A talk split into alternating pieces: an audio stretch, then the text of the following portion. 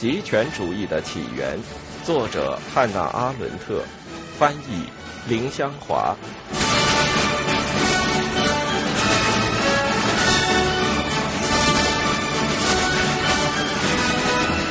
第一部：反犹主义。第三章：犹太人与社会。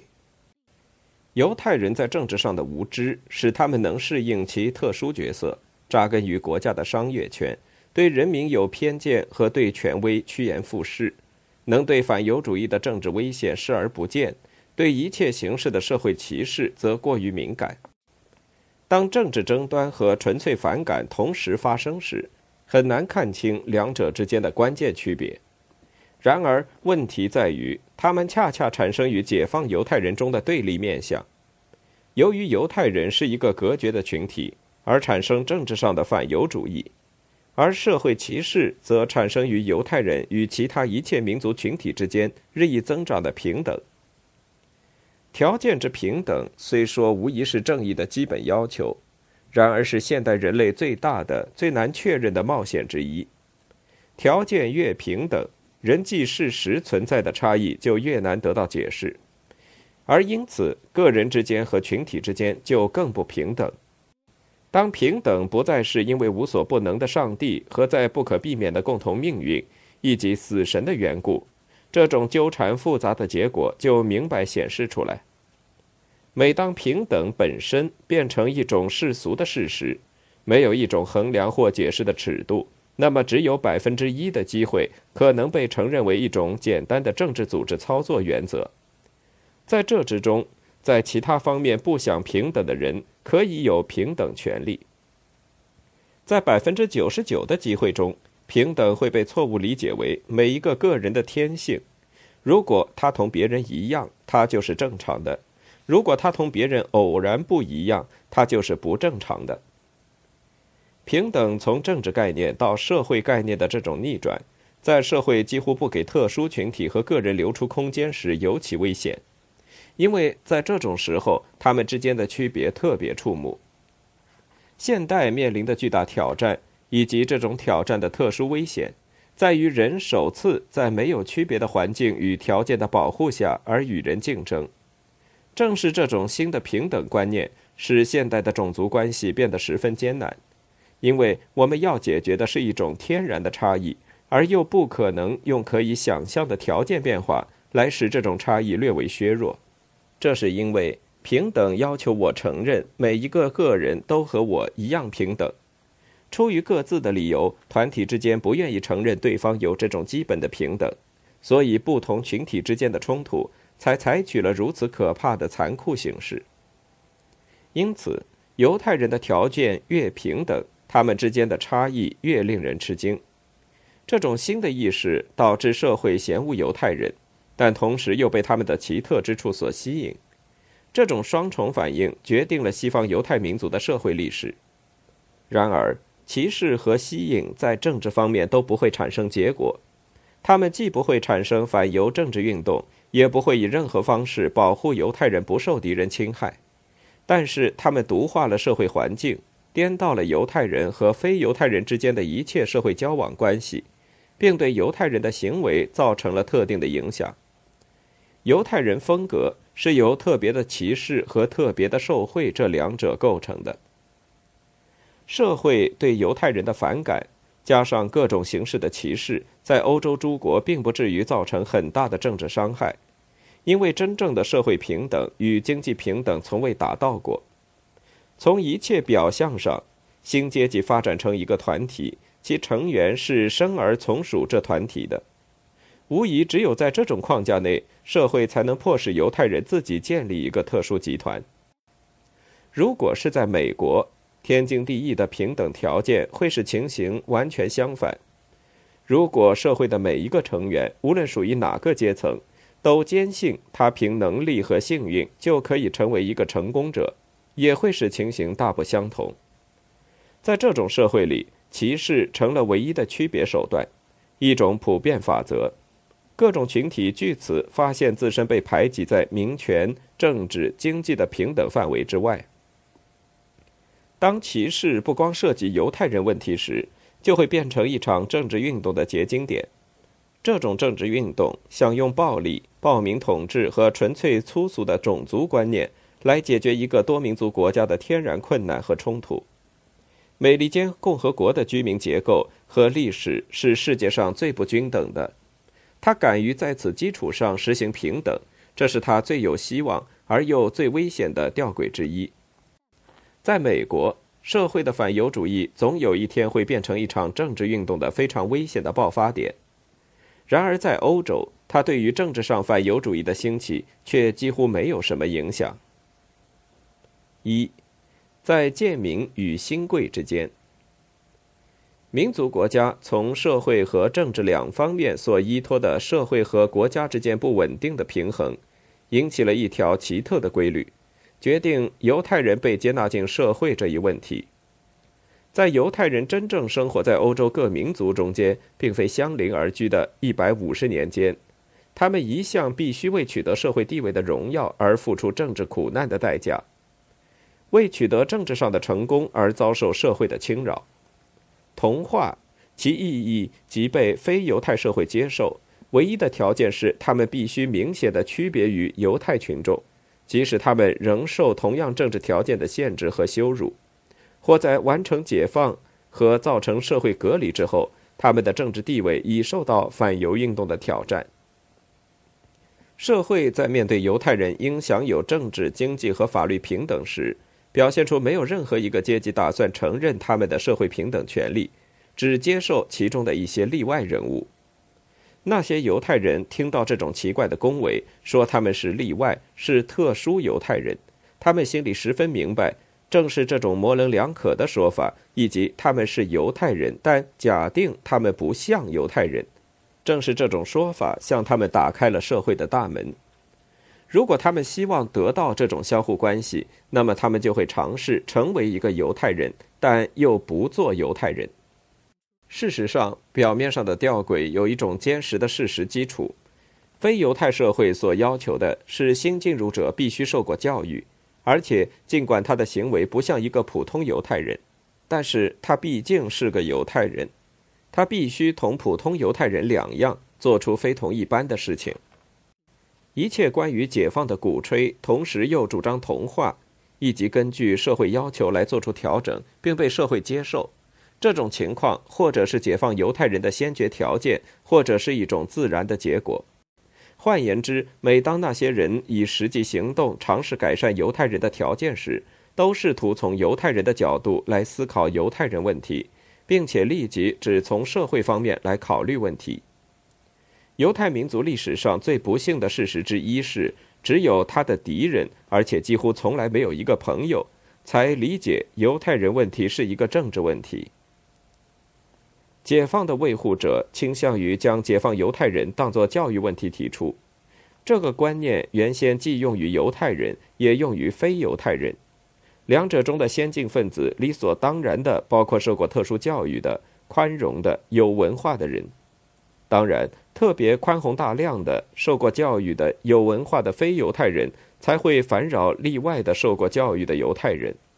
当然，受过教育的人们要求废除偏见。这很快的变成了一桩一厢情愿的事，直到最后，只有犹太人被促使教育自己。但这只是问题的一面。犹太人被劝告接受足够的教育，以使行为表现为不同于普通犹太人。但是另一方面，仅仅因为他们是犹太人，因为他们作为异种的外方人的请求，他们才被接受。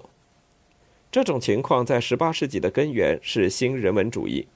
他公开要求人类的新人种与他们的交往可以看作是和各种人建立可能的亲密交往的范例。对于门德尔松时代经过启蒙运动的柏林来说，犹太人可以作为一切人都是人类的活证据。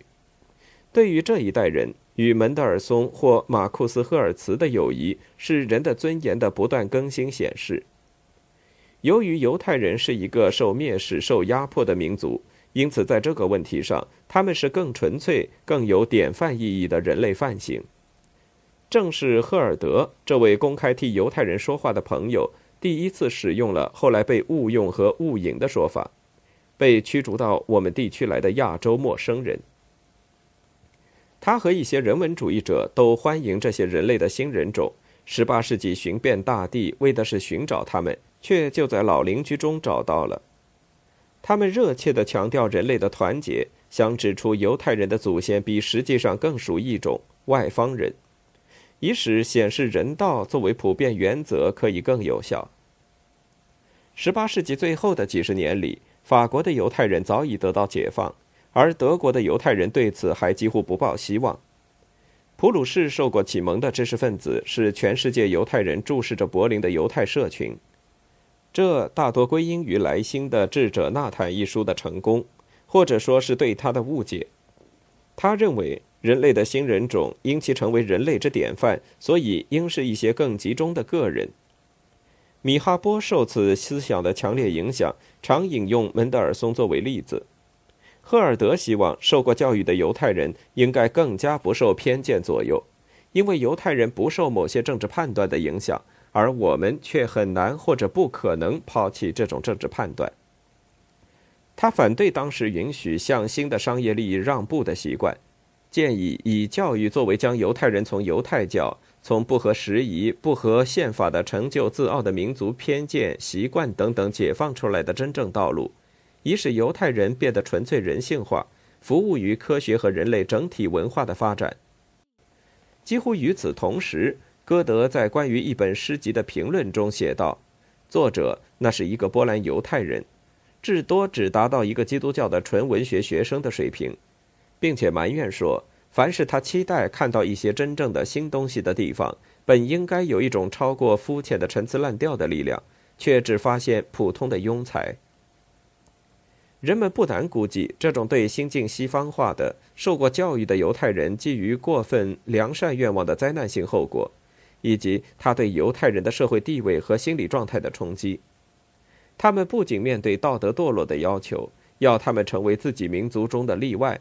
承认他们与别人之间的明显差别，并请求政府将这种分离也合法化。他们甚至被期望成为例外的人种。而既然这一切构成进入欧洲社会文化的真正入场券，那么这些犹太人和以后几代犹太人，除了竭力尝试讨好任何一个人，又能做些什么呢？在进入社会的最初几十年里，当童话还不是必须追随的传统，而只有少数有特殊天赋的个人的事情时，确实进行得很顺利。法国最先承认犹太人的公民资格。成为犹太人政治上的光荣之地。这时的普鲁士正在走向一个辉煌的社会。受过启蒙运动洗礼的柏林是门德尔松结交当时许多名人的地方。柏林只是一个开端。他和非犹太社会的关系大多只是欧洲历史上各个时期犹太教和基督教学者的那种关系，其中包含的新成分却令人惊奇，以及门德尔松的朋友们利用这些关系来达到非个人的。意识形态的，甚至是政治上的目的。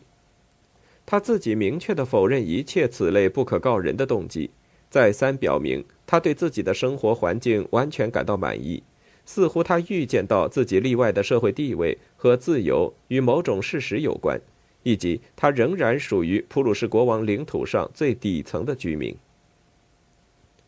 这种对政治权利和公民权利的漠然。使门德尔松与同时代有知识和开明人士之间的纯洁关系得以保持。这种漠然后来也被带进了犹太妇女沙龙，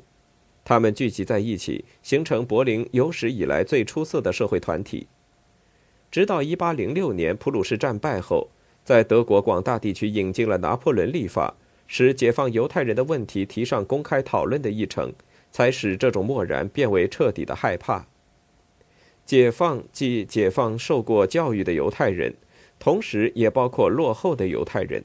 他们的平等会消除那明确的分界线。他们十分清楚地意识到自己的社会地位正是立基于这种区分之上。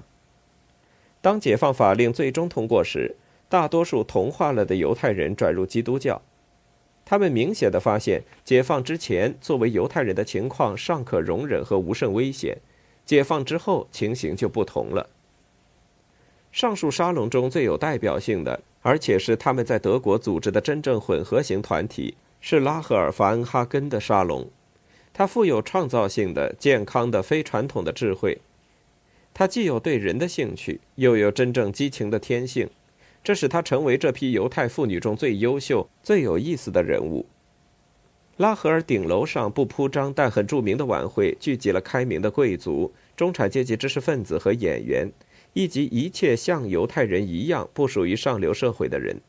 因此，拉合尔沙龙根据其本意建立在社会的边缘，而且不带陈规陋习和歧视偏见。值得注意的是，犹太人与社会同化紧随着歌德在他的《威廉·麦斯特》中关于教育的箴言。这部小说后来成了中产阶级教育的典范。在小说中，年轻的市民受到贵族和演员的教育，以使他学会如何显示和表现他的个性。于是，从地位很低的市民之子上升到贵族阶层。对于中产阶级和犹太人，以及事实上处于贵族上流社会之外的人来说，一切取决于人格和表现人格的能力。知道如何扮演一个人的实际角色，这似乎是最重要的事情。在德国，犹太人问题被认为是一个教育问题，这一奇特的事实与其较早形成有密切联系，而造成犹太人与非犹太人的中产阶级在教育方面的市侩习气，也造成犹太人涌入自由职业。早期柏林沙龙的魅力在于，除了个性、独特人格、才智和表现之外。其他一切实际上无关紧要，唯有人的独特优点才构成无边的人际沟通能力和无限制的亲和能力。这是身阶、金钱、成功或文坛名声都不能取代的。真正优秀人士的短暂相遇，霍亨索伦亲王路易费迪南与银行家亚伯拉罕门德尔松，或政论家兼外交家弗雷德里希根茨与当时激进的摩根浪漫派作家弗雷德里希施莱格尔。这些人都是拉合尔顶楼沙龙的著名访客，到1806年就结束了。根据拉合尔的说法，这个独特的聚会场所解散，就像一条满载着最高生命享受的船沉没了。浪漫派知识分子和贵族一起走向反犹主义，尽管这完全不意味着这两个群体会放弃他们所有的犹太朋友，但是天真与辉煌却一去不复返。